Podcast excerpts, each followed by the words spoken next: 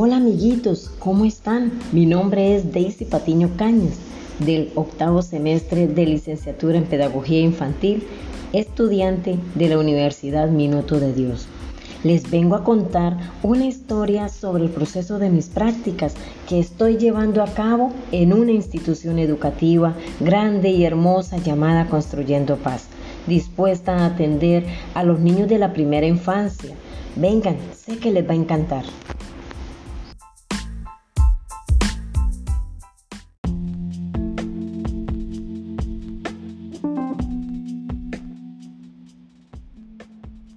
Todo comenzó cuando conocí unas personitas tiernas y cariñosas de las que me enamoré y desde entonces he venido preparándome para brindarles una educación de calidad.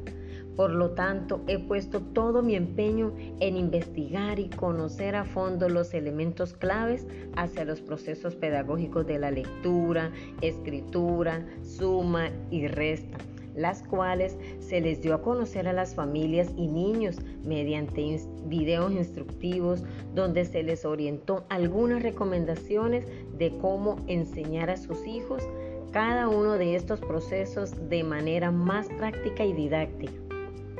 Veamos un ejemplo en el aula de clases donde se va a tratar primero el proceso de la lectura.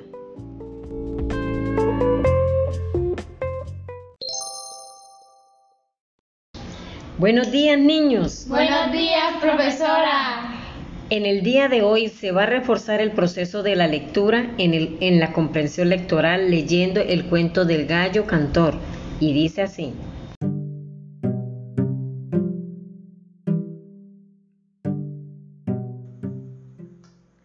El gallo cantor. En las cálidas montañas de verano, el gallo cantor es el primero en despertarse abre sus pequeños ojos, sacude sus plumas y saluda al sol. Después sube al palo más alto del gallinero para que todo el mundo lo vea. Sabe que su trabajo es uno de los más importantes de la granja, despertar con su kirikiki a todos los animales.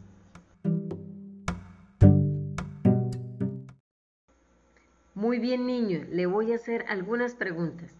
¿Quién era el personaje principal del cuento? El gallo.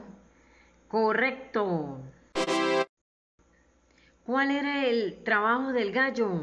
Despertar a los animales de la granja. Muy bien. ¿Cómo cantaba el gallo? Kirikiki. Correcto. Ahora, un ejemplo sobre el proceso de la escritura. Buenos días, niños. Buenos días, profesora. Hoy conoceremos el proceso de la escritura de cómo debemos sujetar el lápiz para aprender a escribir sus nombres. Comenzaremos estimulando la motricidad fina con una canción. Sacudo mis manos que listas siempre están para realizar lo que les voy a indicar. Aplaudo mis manos que listas siempre están para realizar lo que les voy a indicar. Chasqueo mis manos que listas siempre están para realizar lo que les voy a indicar.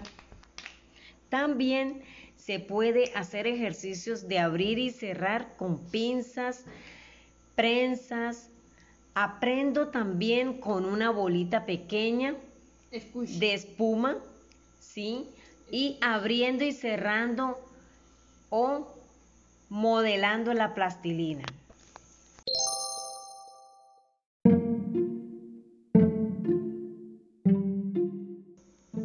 Continuemos con el proceso de la suma y de la resta.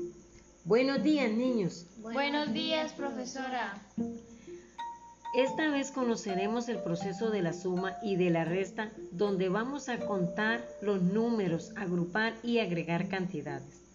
Con la suma agregamos cantidades y con la resta quitamos cantidades. Por ejemplo, primero conoceremos los números del 1 al 10. Vamos a contar cuántos deditos hay en una manita.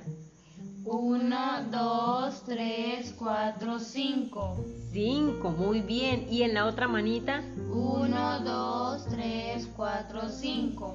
¿Y en total cuántas hay? 1, 2, 3, 4, 5, 6, 7, 8, 9, 10. 10 deditos, muy bien.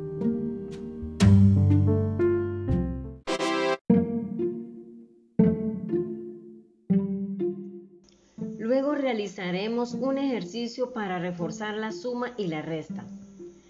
Pedro compró tres globos para la fiesta de su hermanita y la tía le regala cinco más. ¿Cuántos globos tiene Pedro en total? Ocho. Correcto. Vamos a contar con los deditos de las manos. 1, 2, 3, 4, 5, 6, 7, 8. Correcto. Continuamos con la resta. Jaimito tiene nueve canicas y le regaló a su primito cuatro. ¿Cuántas canicas le quedaron a Jaimito? Cinco. Contemos con los deditos. 1, 2, 3, 4, 5. Correcto. Nos damos cuenta que a Pedrito le regala a la tía cinco globos y completa 8.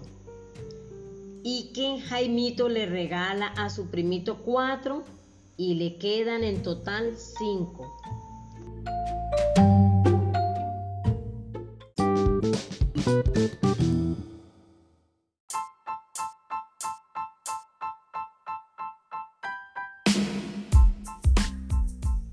Muy bien, mis amiguitos, ¿qué tal les pareció mi historia?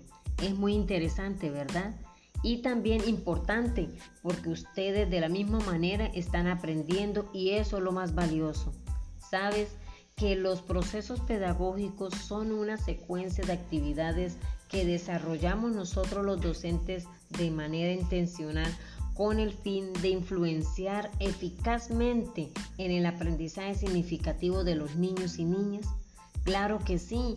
Entonces es lo que me motiva a aprender más para enseñarles a ustedes, mis amiguitos, a ser personitas que sepan emplear el conocimiento de la solución de problemas en su contexto familiar, comunitario, social y escolar en lugar de tener una gran cantidad de contenidos poco significativos en sus cabecitas.